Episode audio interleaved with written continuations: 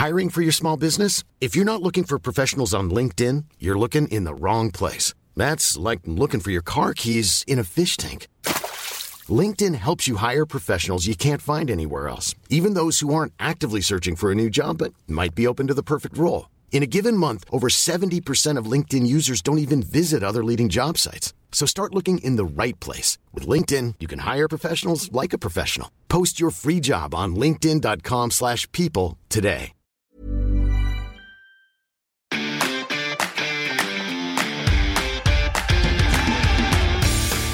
Geispod, der FC-Podcast des Geistblog Köln.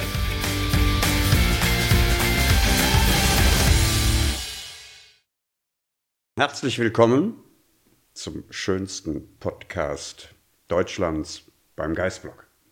Michael Trippel, ganz herzlichen Dank für diese wunderbare Begrüßung beim Geistpod. Schön, dass du da bist. Schön, dass du hier das erste Mal in den neuen Ja. Redaktionsräumlichkeiten des Geistblog bist. Und wir haben etwas Spannendes zu diskutieren, nämlich 100 Jahre Tradition, 100 Jahre Müngersdorf. Du hast das richtige T-Shirt an. an mit Müngersdorf Für diejenigen, drauf, ja. die es nicht sehen da draußen, weil ihr Audio hört, er trägt das Müngersdorf-T-Shirt in schwarz. Michael, schön, dass du da bist. Und äh, wir haben aktuellen Anlass, das Spiel gegen Hoffenheim und wir haben 100 Jahre Geschichte. Äh, erstmal das aktuelle, Mhm. das Spiel am Samstag. Mit welchen Gefühlen blickst du auf Samstag zurück? Ja, mit sehr unschönen Gefühlen. Ich hasse Niederlagen. Das können auch Freundschaftsspiele sein. Da bin ich auch schlecht gelaunt. Und äh, bin ja jetzt gegen die 60. FC-Saison und deswegen auch 60 Jahre Müngersdorfer Stadion für mich. Dumme Tore, sage ich mal, Tore, die so alltäglich nicht fallen. Ähm, einen Elfmeter, den wir nicht gekriegt haben, der hätte das 1 zu 2 wahrscheinlich bedeutet. Dann wäre das dritte Tor für Hoffenheim nicht gefallen, das ist ja quasi im Gegenzug gefallen. Dann hätten wir vielleicht die Chance noch einen Punkt gehabt. Wir haben nicht schlecht gespielt. Was uns fehlt, sind halt die Tore letztendlich. Wir kriegen oft auch dumme Tore rein. Wenn ich an Dortmund denke, kurz vor Schluss, wenn ich an Frankfurt denke, kurz vor Schluss, wir hätten ein paar Punkte mehr haben können. Wobei ich immer vergleiche, wenn wir die Spiele eins zu eins umsetzen in der letzten Saison, dann hatten wir auch nur einen Punkt letztendlich. Äh, Aber wir hatten davor halt mehrere Punkte geholt und waren natürlich im Kopf auch ganz anders dann drauf. Äh, Ich habe schon Anfang der Saison gesagt, es wird eine schwere Saison für uns. Wir werden sie nur überstehen können, wenn wir wirklich alle zusammenhalten. Würdest du sagen, der FC kann die Saison auch nur überstehen, wenn man auf der einen Seite, wie du sagst, zusammenhält, ruhig bleibt, aber auf der anderen Seite sich zumindest auch frühzeitig im Kopf darauf einstellt, dass es eine schwere Saison wird? Ich denke, das äh, weiß äh, der Trainerstab, das wissen auch die Spieler, dass es keine leichte Saison wird, wobei der FC hat nie leichte Saisons. Wir als Fans kennen das ja seit Jahrzehnten. Ähm, Ich nenne immer das Beispiel, als wir gegen Bremen gespielt haben, da steht es zur Pause 5 zu 1 und du hast immer noch wenn die jetzt das Anschlusstor machen und dann vielleicht noch eins und dann kippt das Spiel und dann reicht das 5 zu 1 selber nicht. Also wir haben ja immer Befürchtung, dass es noch in die Hose gehen könnte. Und so haben wir das auch jede Saison letztendlich. Und aber ich sage, wenn wir zusammenhalten, hoffe ich, dass wir drei Mannschaften hinter uns lassen. Ging es dir gegen Bremen wirklich genauso Ja, wie mir? ja. Ich, ich hatte auch das Gefühl, als dieses 1 zu Fünf- fünf- 5, fünf- dieses erste Gegentor, Ja. kurz vor der Pause, ich dachte, oh Scheiße. So, nicht, dass das noch in die Hose geht. Ne? Ich habe sofort an Freiburg gedacht. Gut, da war es 3-0 damals, ja. Aber okay, schön, dass es dir genauso ging. Ja, wir kennen das ja schon. Ah, okay, dieser Club. Ähm, Ja, das war ja auch bei dem, bei, bei dem Relegationsspiel in Kiel. Da steht es ja auch 3-1 zur Pause für uns. Und dann habe ich auch gesagt, ah, wenn die jetzt das 3-2 kurz nach der Pause machen, 3-3, dann sind die ja schon wieder drin und wir sind draußen. Ne? Als es 4-1 dann fiel, dann war alles klar. Ich habe erst mit Skiris. Ja, 5-1 am Ende. Das war ja. für mich das Einzige, was am Ende die Erlösung war. das, das ging nicht anders. Ich glaube, die, die Kollegen haben mich noch nie so bleich auf der Tribüne Ja, erlebt. Selbst, äh, selbst vor dem Skiri-Tor war ich noch nicht in der Lage, das Aber zu das glauben. sind wir halt FC-Fans. Wir haben so viel miterlebt, also gerade die auch schon lange dabei sind. Und wir wissen, es kann noch so viel passieren. Und du bist sehr lange dabei, darüber reden Ja. wir gleich. Äh, trotzdem nochmal so zu Samstag. Ähm, 1 zu 3, wirklich, du hast angesprochen, ganz komische Gegentore, die der FC da kassiert Ja. hat. Ähm, auf der anderen Seite vorne einfach diese letzte Qualität? Ja, ist wir es dann hatten, auch? wir haben Vermisst du das nicht? 13 zu 4 Ecken. Ähm, alleine 13 Ecken, wo du Standardsituationen hast, äh, ähm, wo eigentlich eine Flanke auch mal zum Tor führen müsste, bei 13 Möglichkeiten. Das äh, äh, tut uns sehr schwer. Mhm. Da wirklich was, was Vernünftiges rauszumachen. Dann haben die ja diesen langen Spieler hinten gehabt, die Hoffenheimer, der hat ja alles rausgeköpft letztendlich. Aber auch meiner kommt zwei, drei, vier Mal links durch, muss nur noch vernünftig in die Mitte flanken. Die Dinger kommen nicht an. Ne? Ja. Ja, es ist diese, diese Entschlossenheit und die Präzision, die Baumgart angesprochen hat in, im letzten Drittel, die im FC, glaube ich, mal wieder, es ist Ja. kein unbekanntes Problem, äh, die Punkte gekostet hat. ja. Es kann nur besser werden. Ich hoffe, es wird besser. Und wie gesagt, wir müssen zusammenhalten, ganz wichtig. Zusammenhalt hat man gesehen vor dem Anpfiff. Ja. Eine, wie ich finde, beeindruckende Choreografie äh, über die gesamte Südtribüne. Wann wusstest du schon davon, äh, dass es so kommen würde? Eine Choreo war vorher bekannt. Ich bin ja beim FC auch in der Fanabteilung äh, tätig und da haben wir ja ähm, den Kevin, der ja mit den Ultras zusammenarbeitet und äh, da war klar, dass auf jeden Fall eine Choreo geplant ist zum Thema 100 Jahre Müngersdorf. Wie die aussieht, wusste ich vorher auch noch nicht. Das sehe ich dann auch erst am Spieltag selber. Wie läuft so für dich eine Spieltagsvorbereitung Mhm. ab?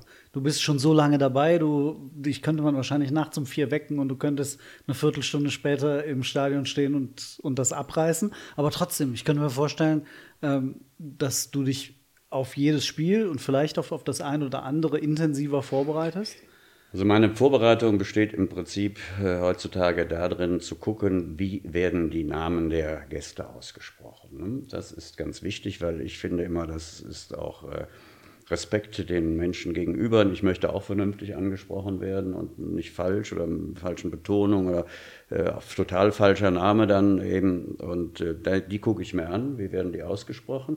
Sollte ich keine Belege finden, mache ich das oft auch nochmal, wenn die sich warm machen, dass ich zum Betreuer gehe vom, vom, vom, vom Gegner und frage, wie spricht er den denn aus, damit da auf keinen Fall und nach Möglichkeit keine Fehler passieren.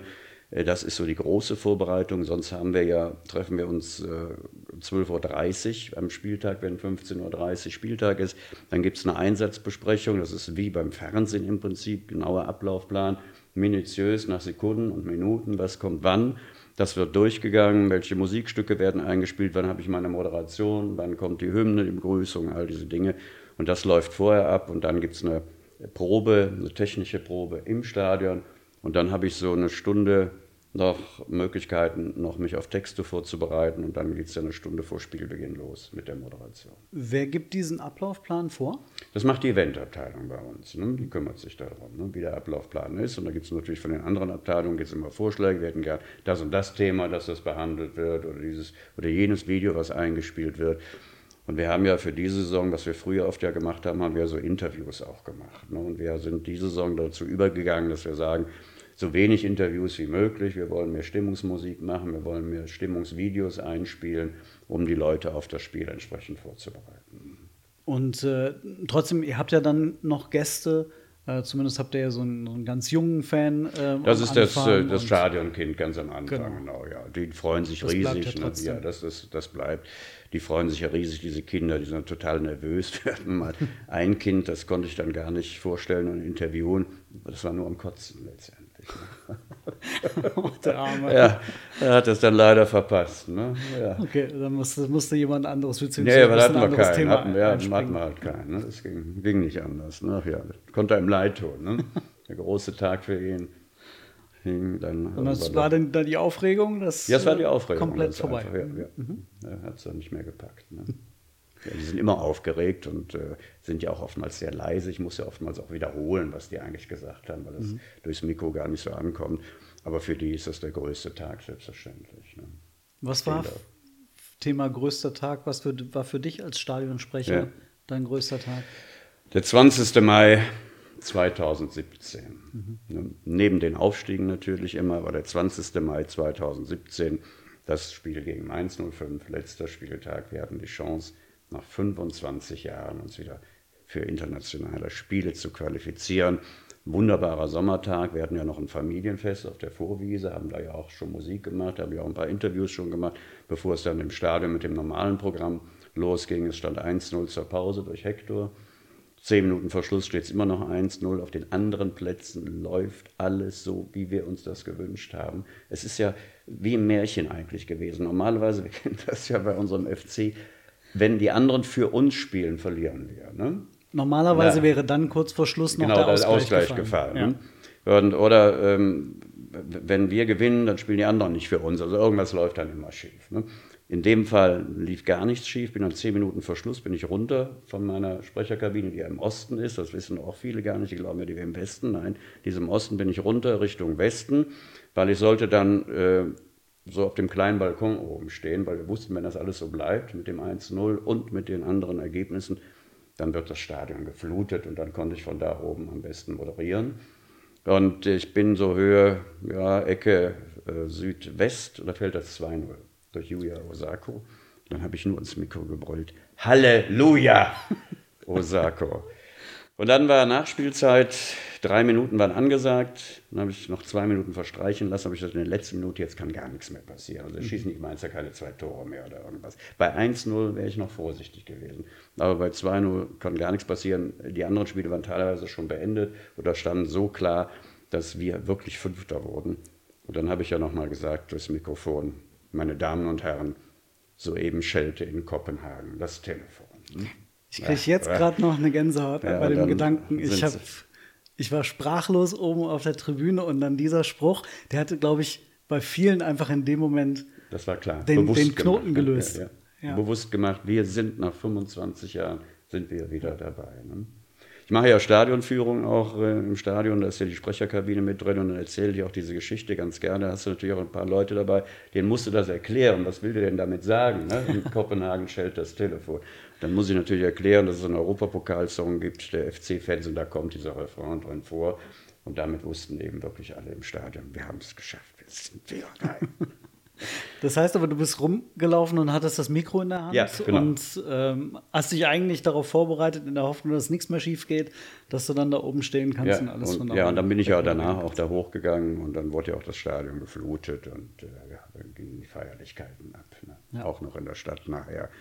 Ein unvergesslicher Tag. Könntest du sagen, was auf Platz 2 ist? Oder ist das schwer? Ja, Platz 2 ist. Also das ist jetzt schon lange her, aber das ist vielleicht Platz zwei. Da sind aber mehrere, die konkurrieren. Mein allererstes Spiel im Müngersdorfer Stadion. Am 28, weiß ich auch noch, am 28. November 1964. Im ganz alten Müngersdorfer Stadion mit rot-weißen Mäuerchen. Wir hatten eine Holztribüne, sonst alles nur Stehplätze. Es gab keine Zäune oder so, gab es damals alles nicht. Und ich weiß noch, dass mich ein Nachbarsjunge, ich war ja damals zehn Jahre alt, ein Nachbarsjunge hat mich mitgenommen. Alleine durfte ich gar nicht hin. Ich wohnte in Beintal. Von Beintal zum Stadion zu fahren, war eine Weltreise damals. Du musstest mit dem Bus bis zum Klotwigplatz fahren, also die Bonner Straße runter zum Klotwigplatz, Klotwigplatz, Rudolfplatz und Rudolfplatz die ganze Aachener Straße runter bis zum Stadion. Weißt du, wir waren mindestens eine Dreiviertelstunde unterwegs. Und für mich als Zehnjähriger war das ganz weit draußen im Prinzip. Ne? Dann hat er mich mitgenommen. Damals fing die Spiele um 16 Uhr an. Wir waren so kurz vor vier da und sind dann noch gelaufen, um ins Stadion zu kommen. Und komischerweise hatte er Stehplätze im Südbereich, weil die Fankurve im ersten FC Köln war damals im äh, Nordosten gewesen. Ne? Da war damals die Fankurve, weil da die Abelbauten waren und die Mannschaften mhm. kamen ja die Treppe runter ins Stadion rein aus den Abelbauten. Deshalb war da auch direkt dann die Fankurve. Ich war im Süden. Es ging gegen den Hamburger Sportverein mit Uwe Seeler, Charlie Dörfel.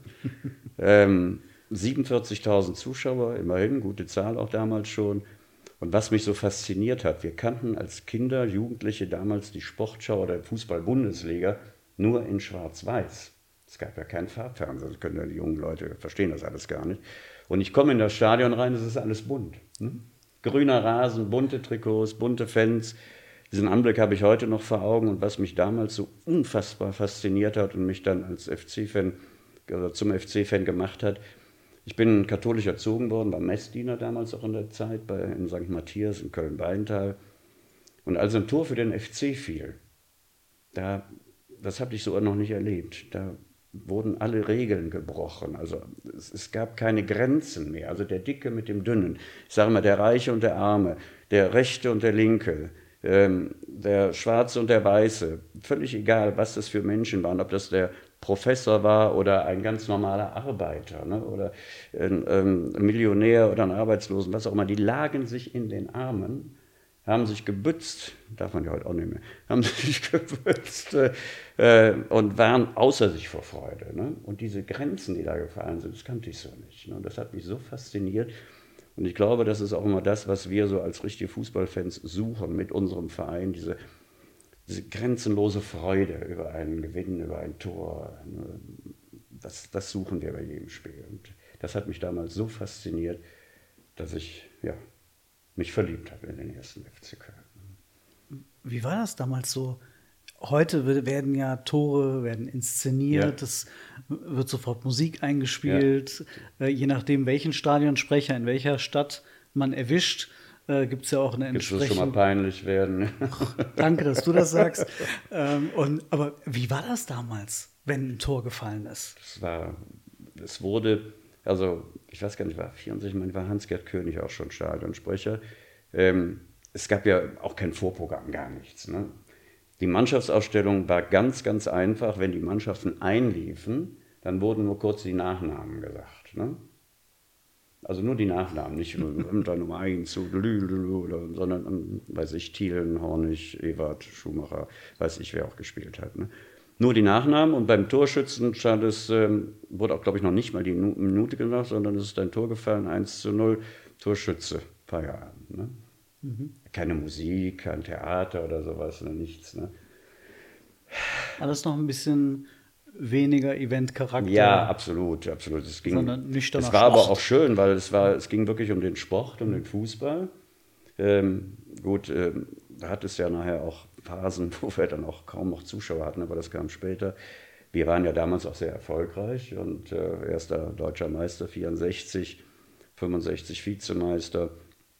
Ähm, und, äh, aber das war noch nicht so. Und du hattest ja auch ein ganz anderes Publikum auch. Du hattest sehr viele Männer, Frauen ganz wenige noch. Gut, Kinder kamen mit den Männern schon mal ins Stadion, aber sonst hattest du ein ja, äh, äh, Publikum, was auch teilweise schon damals in Anzügen dahin kam, mit Krawatte auch oder so. Das kannst du dir heute fast gar nicht mehr vorstellen. Ne? Andere Zeiten, aber auch wunderschön. Und du bist da mal als Benz dahin wie gesagt, der Nachbarjunge, der älter war, der hatte mich mitgenommen, sonst alleine durfte ich nicht dahin, da hatten mich meine Eltern nicht gelassen. Da gab es auch mal ein Riesentheater beim Pokal in Spiel 68 in Ludwigshafen, da wollte ich natürlich hin gegen Bochum. Und da haben mich meine Eltern nicht gelassen, da war ich 14 Jahre alt, wobei heute hätte man wahrscheinlich da nicht mehr drauf geguckt, aber ich durfte da nicht hin. Und da habe ich heulend in meinem Zimmer gelegen, weil ich da nicht hin durfte und musste dann am Radio damals auch nur die zweite Halbzeit übertragen vom Pokalendspiel und musste dann miterleben. Dann wieder erfreut, wie wir dann 4-1 gewonnen haben. Dann habe ich aber meine FC-Fahne aus dem Fenster gehangen.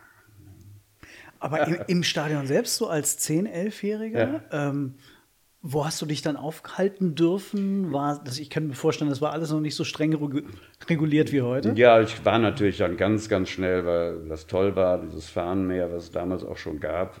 Damals ganz viel selbstgenähte Fahnen auch weil es gab sowas ja so nicht zu kaufen, wie das heute ist mit dem Merchandising.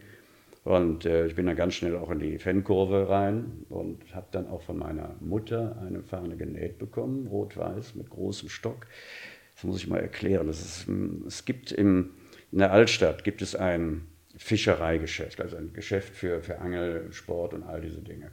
Und wir haben uns damals, hatten uns Bambusstöcke besorgt für die großen Fahnen die man dann mit einem Metallteil zusammenstecken konnte. Man konnte also große Teile nicht transportieren in der Bahn oder irgendwas. Die konnte man zusammenstecken. Und diese Metallteile gab es in diesem Geschäft, in diesem Anglergeschäft. Ne? War damals bekannt und wurde dann in der Szene nachgefragt, wo hast du die Dinger denn her und so. Ne?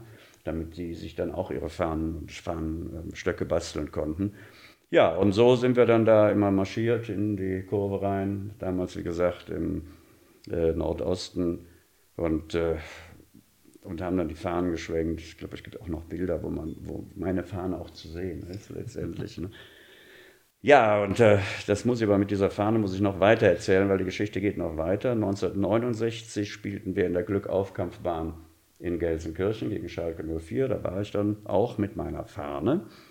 Und es gab früher ja immer diese Jugendvorspiele als Unterhaltung für die Zuschauer, die schon im Stadion waren. Und ich guckte dann auf dieses Jugendspiel, dann kamen zwei Schalker auf mich zu, junge Männer, und rissen mir die Fahne weg, hauten mir die Faust auf die Nase, blutete, ich lag unten, die Fahne war weg, die Jungs waren natürlich auch weg. Dann bin ich zum, zur Polizei gegangen, interessierte die einen Scheißdreck, sage ich jetzt mal.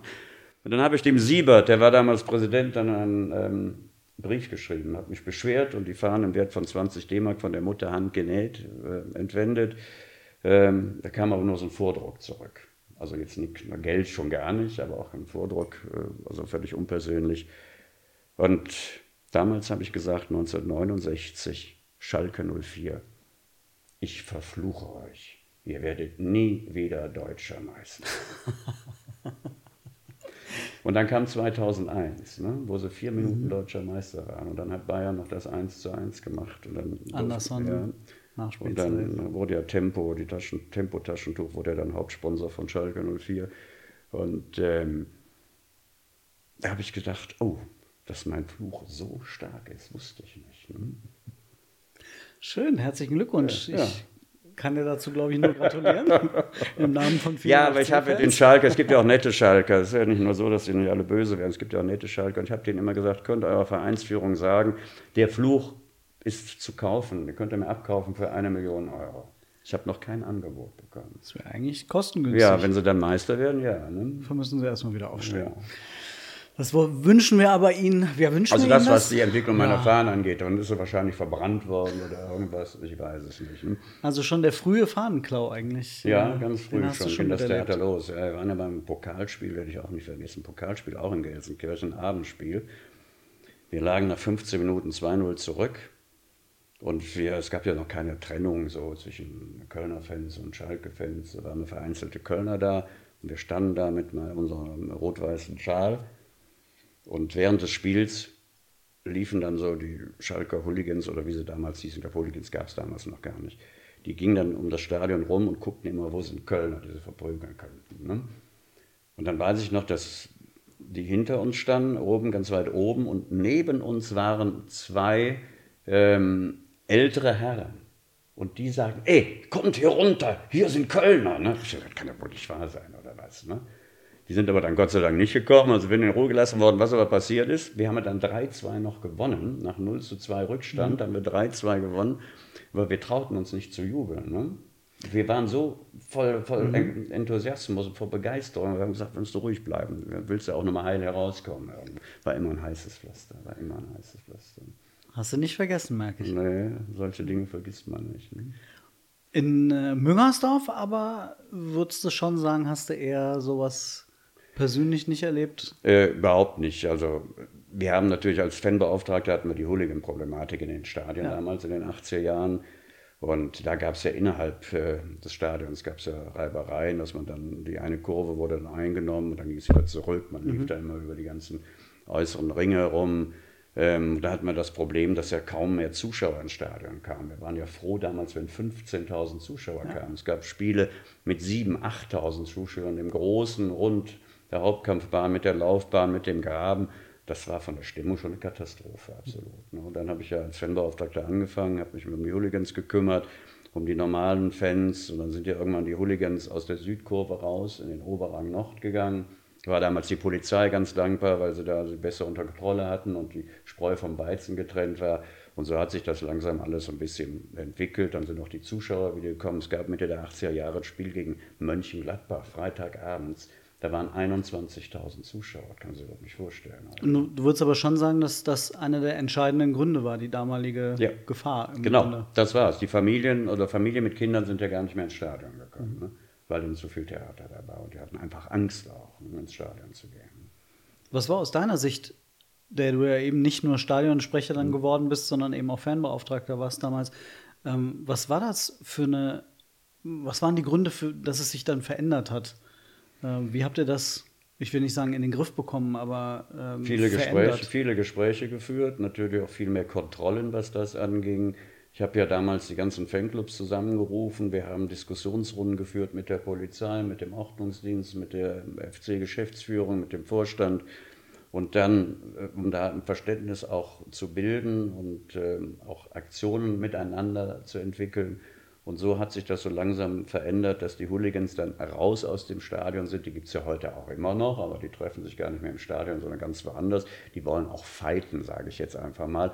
Und auch, was ich sehr ja, schön kann man jetzt nicht sagen, aber was ich vernünftig finde, die haben ja auch noch einen Ehrenkodex. Ne? Wenn jemand auf dem Boden liegt, also sie wollen fighten. Also Leute, die sind auch in, in, in, in Boxclubs drin teilweise, die wollen halt kämpfen, sich boxen.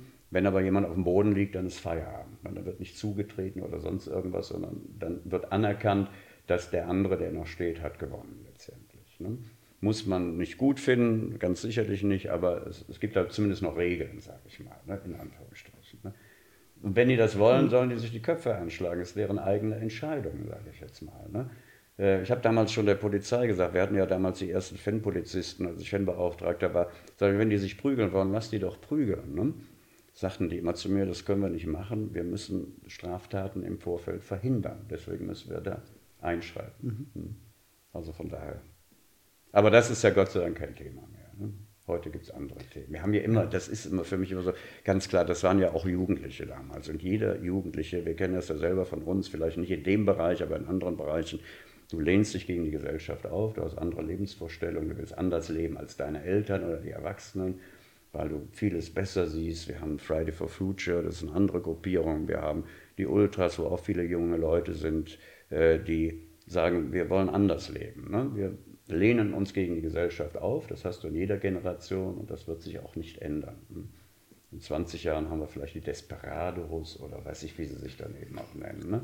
die ähnlich vorgehen, aber das ist immer, das ist eigentlich nur ein gesellschaftliches Phänomen, sonst es hat jetzt nicht unbedingt was mit Fußball zu tun. Im Fußball wird es halt ausgelebt sehr schnell. Ne? Hast du dich mal auf, aufgelehnt? Ja, ich hatte Haare damals bis hierhin, ne? Anfang der 70er Jahre. Wir waren auf Demonstrationen. Wir haben ja damals demonstriert gegen Preiserhöhungen bei der KVB. Haben uns auf die Schienen gesetzt zum Beispiel. Ne? Also hat es alles gegeben. Warst du erfolgreich? Ich glaube nicht. Ich glaube, die Preise sind trotzdem Wie kam es, dass du dann irgendwann Stadionsprecher geworden bist? Ja. ja, das ist immer interessant, weil ich hatte als Jugendlicher, habe ich mir immer schon gedacht, wir können mit, wir haben ja das Privileg in Köln, unsere eigene Musik zu haben, die kölsche Musik. Ich nenne sie auch Volksmusik, wo wir das Herz der Kölner ansprechen und der Kölner halt gern mitsingt, der sich dort gerührt auch fühlt in vielen, vielen äh, Liedern. Und da habe ich gesagt, das können wir doch im Stadion auch mal machen, ne? das, die Emotion auch zu verstärken, anzuheizen, die Stimmung, dass wir diese Lieder auch einfach mal im Stadion spielen. Und bis 1999 ist das ja nie passiert. Hm? Ich war ja von 94 bis 99 Assistent bei Hans-Gerd König, habe ja die Musik gespielt, wobei das ja Musik spielen kann man da nicht nennen. Wir hatten ja diese Trichter im alten Müngersdorfer Stadion. Ob man da Heino oder ACDC gespielt hat, das hat sich hat immer gleich angehört. Ne? Das hat wirklich keinen Unterschied gemacht. Ja. ja, und dann fing ich dann langsam an bei Hans-Gerd König mal ein bisschen mit Kölscher Musik und das fand er nicht so gut, konnte er nicht so viel mit anfangen. Das Einzige, was er dann langsam mochte, ich habe ihn langsam rangeführt, war in unserem Fädel. Das fand er dann ganz nett, das Stück. Ne? Das wurde dann auch schon mal gespielt. Und als ich dann 99, oder er hat 99 aufgehört, ich habe 99 am 14. August 1999 mein allererstes Spiel gehabt der zweiten Jahr, zweite Liga. Ewald Lien war gerade Trainer geworden. Wir spielten, das kann man heute gar nicht erzählen, gegen Rot-Weiß Oberhausen. Ne? Erstes Spiel in dem zweiten Jahr, zweite Liga. 1-0 gewonnen. Springer, 77. Ich wollte gerade sagen, war das das Spiel ja. gegen, von wo Christian Springer Genau, das 1-0 gemacht hat. 22.000 mhm. Zuschauer. Wir hatten damals aber schon, Gott sei Dank, Boxen auf die Laufbahn gestellt. Also die Akustik war besser, man konnte schon Musik machen. Der Tobias Franz Grote äh, von Brocke, der mit mir jetzt ins 25. Jahr geht. Er macht seitdem die Musik, da haben wir die Musik verändert. Wir haben Jetzt geht's los von den Höhlern gespielt, Viva Colonia, äh, nee, Viva Colonia gab es, glaube ich, noch gar nicht. Ne? Nee, auf jeden Fall ähm, von den Höhnern, jetzt, äh, jetzt geht's los. Wir haben Kölsche Musik eingespielt. Und ich habe dann am Anfang also die Begrüßung gemacht in der Mitte des Stadions. Und dann, wenn du so die Begrüßung machst, ist das allgemein, da äh, hören die Leute so halb zu, sage ich mal. War aber noch so ein normales Gemurmel, dass sie sich unterhalten hatten. Und dann habe ich ganz zum Schluss gesagt, herzlich willkommen in der schönsten Stadt Deutschlands. Und dann, das war interessant, da war so fünf bis zehn Sekunden Ruhe. Hä? Was hat der jetzt gesagt? Hat er das wirklich gesagt? Und dann gab es Applaus und dann wusste ich, hast alles richtig gemacht. Ja, und dann kam die Kölsche Musik, haben die Leute Spaß gehabt, ins Stadion zu gehen. Hat Lattek ja mal Anfang 2000 gesagt, schönste im Kölner Stadion ist die halbe Stunde vor Spielbeginn. Ne?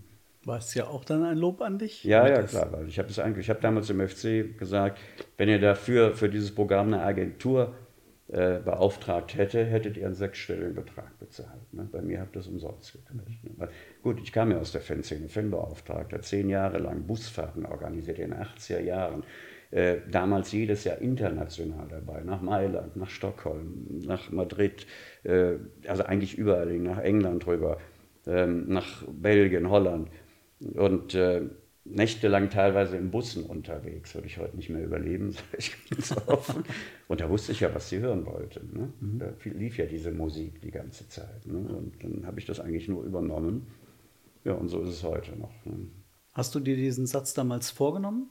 Ich habe mir deswegen vorgenommen, weil ich damit eigentlich deutlich machen wollte, das habe ich auch schon mal woanders erklärt oder öfter schon erklärt, es geht mir nicht um die Architektur der Stadt, da gibt es schöne und weniger schöne Ecken, es geht um das Lebensgefühl der Kölner für seine Stadt. Für ihn ist es die schönste Stadt. Ich habe auch nur Deutschland gesagt, ich hätte ja der Welt sagen können. Ne? Und äh, ich wollte damit auch nochmal deutlich machen, wir sind stolz auf diese Stadt, wir sind stolz auf unseren Verein, auf dieses Stadion. Wir wollen, dass die drei Punkte hier bleiben. Wir wollen, dass der FC gewinnt. Wir gewinnen zwar gastfreundschaftlich, aber äh, wir verschenken hier nichts. Ne? Um das nochmal auch deutlich zu machen, auch den Stolz, auch den Zuschauern zurückzugeben. Wir hatten ja ein ganz, ganz böses Jahr zweite Liga hinter uns wo wir fast nochmal abgestiegen wären in die dritte Liga, weil damals hieß sie, glaube ich, noch Regionalliga. Und äh, das wollte ich aber deutlich machen, hier muss was passieren einfach. Und das ist ja auch passiert, wir sind aufgestiegen. Mit dem Toll. blauen Hemd ja. und Zettel Ewald. Ja. Genau. Ja. Und dann hast du diesen Satz bis heute beibehalten. Ja. Ähm, ich könnte mir vorstellen, ein besonderes Highlight, um quasi in die heutige Zeit zurückzuspringen, war der letzte Spieltag, letzte Saison mit Jonas Hector ja, und natürlich, diese Timo Verabschiedung. Wobei das ja auch interessant ist, ich hatte ja nie geglaubt, dass wir in unserem Stadion die Meisterfeier von Bayern München durchführen werden. Ich hatte gesagt, Gott sei Dank ist das nicht so. Dann können wir sofort mit der Verabschiedung von Hector und Horn anfangen. Ja, jetzt sind die Dortmunder zu blöd gewesen, sage ich jetzt mal. Hatte ich nie mit gerechnet, wahrscheinlich kaum einer. Wir hätten es ja fast noch geschafft mit dem 1-1, dann fällt halt kurz vor Schluss das 2-1 für Bayern. Und dann war ich doch, ah, sag ich, Triss, jetzt haben wir doch noch diese Meisterfeier vorher. Ne? Und ich fand es faszinierend, dass trotz dieser Meisterfeier das Stadion also so gut wie keiner gegangen ist. Ne? Sind alle da geblieben. Das hat sich ja dann über 20 Minuten, eine halbe Stunde verzögert, bis wir dann dran kamen. Und dann gab es diese Verabschiedung und auch diese Atmosphäre im Stadion, dass alle da geblieben sind, dieses Tommy nochmal zu singen gemeinsam war schon Gänsehaut, ja. Wie hast du dich darauf vorbereitet? Denn ich könnte mir vorstellen, da musstest du zumindest gewisse Eventualitäten mit, mit einberechnen. Ja, da kannst du dich nicht groß drauf vorbereiten. Du kannst das so im Kopf mal durchgehen, wenn das und das passiert, aber du weißt nie genau, was letztendlich passiert. Also wir hatten ja dann auch das, das Prozedere abgesprochen, dass die Mannschaft erst, also die, die Mannschaft, die Altinternationalen dann äh, reingeführt werden und dann erst die Mannschaft. Ne? Und die Mannschaft hat das das ist ja das Problem auch bei uns im Stadion, wenn du im Innenraum bist, hörst du gar nicht, was der Stadionsprecher sagt, ne? weil die Lautsprecher gehen ja an die, an die Zuschauerränge. Und das ist schwer zu vermitteln. Ich habe dann dreimal, glaube ich, den ersten Spieler aufgerufen, bis die dann gemerkt haben, ach so, ja, jetzt sollen die dann kommen. Aber gut, merkst du als Zuschauer nicht, du merkst es nur, wenn du da involviert bist. Und äh, ist ja auch alles gut gegangen, sind ja alle gekommen dann auch irgendwann mal. Ne? Nee, sonst ist das klar, der Ablauf war klar. Und äh, ja, das läuft dann. Ne? Wichtige Frage. Wie lange machst du das noch? Ja, das ist immer eine Frage der Gesundheit. Äh, wenn ich so fit bin, wie ich jetzt bin, oder mich auch so fit fühle, äh, würde ich gerne noch ein bisschen machen, ein paar Jahre. Das hängt aber von der Gesundheit an. Und die allerwichtigste Frage ist auch, äh, was möchte der Zuschauer? Es geht ja nicht um mich, es geht um den Zuschauer. Ich mache das ja nicht ähm, für mich, sondern für die Fans. Und wenn die mal sagen, wir können den Triple nicht mehr sehen, wäre ich der Letzte, der dann sagt, äh, ich mache trotzdem weiter. Ne? Aber ich glaube, momentan mögen sie mich noch ganz gerne. Und was würdest du dir vorstellen können, wie sich deinen Job noch verändert in den nächsten Jahren? Oder was würdest du ja. vielleicht nicht mehr mitmachen? Dass du auch sagst, hey, äh, ohne mich gerne. Ich habe das damals im Schmatke gesagt, er hat das aber Gott sei Dank nicht äh, realisiert. Ähm, ich habe ihm gesagt, wenn ihr mir befiehlt, dass ich äh, dieses Theater machen soll, wir haben einen neuen Spielstand, Köln 1, Dingen zu 0, bitte, danke, dann höre ich sofort auf, dann kann ich nicht mehr in den Spiegel gucken. Ich finde das so albern, so lächerlich. Ich habe mal, das werde ich auch nie vergessen, Hamburger SV, Borussia Dortmund. Bei Sky habe ich das gesehen. Es steht kurz vor Ende 0 zu 5, also 5 zu 0 für Dortmund in Hamburg. Da machen die Hamburger in der 90. Minute das 1 zu 5. Und dann habe ich gesagt, jetzt höre ich nicht richtig. Dann fängt der Stadionsprecher an und sagt, Tor für den Hamburger SV, wir haben einen neuen Spielstand. Hamburg 1. Und dann müsste ja von dem Publikum kommen, Dortmund 0. Hat auch kein Mensch mehr mitgemacht. So unsensibel kann man doch überhaupt nicht sein. Ne? Und das hat ja nachher fast jeder Verein gemacht. Die Dortmund haben es seit Jahren auch, machen es nicht mehr, haben es auch aufgegeben, weil die Fans das auch nicht mehr wollten. Mhm. Ich finde das absolut albern, aber gut, das soll auch, ich kann nicht über andere Vereine bestimmen, das soll jeder so machen, wer es so richtig findet. Es gibt ja auch einen Stadionsprecher, der tanzt die Aufstellung. Ne? Mhm. Soll es auch geben. Äh, aber ich weiß nicht, vielleicht führt das ja auch immer mal dahin. Wir haben ja auch viele äh, Unterhaltungssendungen, wo wir vielleicht sagen, mein Gott, ist das äh, peinlich, was ich da sehe. Und es gibt dann vielleicht neue Generationen, die das toll finden. Ne? Und irgendwann wird sich das wahrscheinlich auch wieder ändern. Hm? Steht dann auch irgendjemand im roten Sakko vor der ja, Kurve? Wer weiß. ja, dann, oder als Hennes verkleidet oder irgendwas. Ja, das, das wäre doch wirklich schön. Ja, ich musste übrigens schön. wirklich herzhaft lachen, als der arme Ingo am äh, Samstag da über den Rasen gezogen wurde. Er hat aber, aber er hat super festgehalten. Tapfer fest. Er wollte nicht, dass das nochmal passiert wie bei Hennes dem Achten, dass der da durch die Gegend rennt und dann haben die Zuschauer den ja auch noch angefeuert. Das war damals eine ganz heikle Situation, das haben viele gar nicht äh, beachtet. Dieser Bock, wenn der da durch den, den, auf, über den Rasen läuft und noch die Zuschauer noch den Krach machen, ihn auch anfeuern, dann ist das eine ganz gefährliche Situation für den Bock. Der hat einen ganz hohen Blutdruck mhm. dadurch, weil der dann auch Angst hat und Panik hat. Und wenn der nicht richtig total gesund ist, kann das sein, dass der tot zusammenbricht. Ne? Und ich war drauf und dran, also es wurde dann Gott sei Dank ruhig, aber dann auch wieder eingefangen. Ich war drauf und dran zu sagen über Lautsprecher, bitte lasst das Anfeuern sein, ihr bringt den Bock in gesundheitliche Probleme. Hm? Mhm. Musste ich dann Gott sei Dank nicht mehr sagen, aber überlegt mir, so ein Bock stirbt äh, im Stadion, dann fällt er um. Was ist das für eine Schlagzeile? Ne? Das erinnert mich jetzt, ich weiß nicht, ob, ob du Ted Lasso gesehen hast aber äh, die Serie, als dann der dortige äh, Greyhound-Hund dann beim Elfmeter ja. äh, getötet wird. Naja, das. Ja. Ähm, ja, anyway, das sind andere Themen hier. No. Ähm, aber äh, nein, das wollen wir natürlich nicht, auf gar keinen Fall. Aber das war mir beispielsweise nicht bewusst, dass äh, der dann dadurch einem so hohen Stress ausgesetzt wird. Ja. Also Achtung auch an die Zuschauer, wenn mal wieder was ist, bitte. Psst. Auf jeden Fall. Hoffen wir aber, dass das Thema Psst in den nächsten Monaten und äh, nicht mehr so häufig, zumindest was äh, den Torjubel des FC ja. angeht. Ähm, blicken wir kurz auf die neue Saison, äh, die ja immer noch frisch ist. Was glaubst du, wie es am Ende ausgehen wird? Ja, wie gesagt, ich würde es jetzt sofort unterschreiben, wenn mir jemand das anbietet und sagt, äh, der erste FC Köln wird 15. Sofort die Unterschrift runter. Ne? Das reicht. Und ich sage ja, diese Saison müssen wir noch durchstehen. Ähm, die wird schwierig. Und äh, ich glaube, dann ab der nächsten Saison, wenn wir drin bleiben, geht alles weiter aufwärts. Dein Wort, in wessen Gehörgang das heißt, immer, dass das so Jahren kommt? spielen wir wieder genau, richtig. Ja. Dann kannst du wieder das Telefon in Kopenhagen. Ja, dann mache ich was anderes. 14 Tage Sandstrand oder. Oder sowas, genau. Lieber Michael Trippel, ganz herzlichen Dank, dass du da warst. Dann haben Gerne. wir ein bisschen mal in die Vergangenheit ja. geschaut von Müngersdorf. Ihr habt es damit also ja mitbekommen, Sonja war wie letzte Woche angekündigt äh, nicht heute hier. Sie ist im Urlaub. Sie wird auch in den letzten, nächsten Wochen noch im Urlaub sein. Dann wird äh, anstelle von Michael werden andere Gäste hier sitzen. Michael, ganz herzlichen Dank, dass Bitte du da sehr. warst. Und ich wünsche dir mit dem FC äh, und in deiner Rolle zusammen mit dem Tobias ja. viel Spaß und viel Erfolg für die Saison und euch eine ganz schöne Woche. Und in einer Woche werden wir dann über das Bremen-Spiel schauen. Wir werden auch über den Kass sprechen müssen, äh, bei dem der FC ja äh, jetzt in Lausanne ist und äh, dann am Dienstag und am Mittwoch die Hearings sind. Also viel zu tun äh, für uns, äh, viel zu hören und zu lesen für euch. Eine schöne Woche. Michael, danke. Ciao. Tschüss.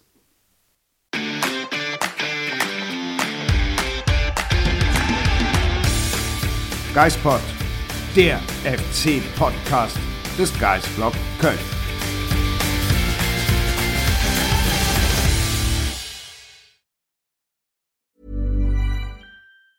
Hey, it's Danny Pellegrino from Everything Iconic. Ready to upgrade your style game without blowing your budget? Check out Quince. They've got all the good stuff shirts and polos, activewear, and fine leather goods, all at 50 to 80% less than other high end brands.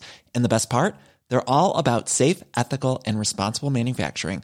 Get that luxury vibe without the luxury price tag. Hit up quince.com slash upgrade for free shipping and 365 day returns on your next order. That's quince.com slash upgrade.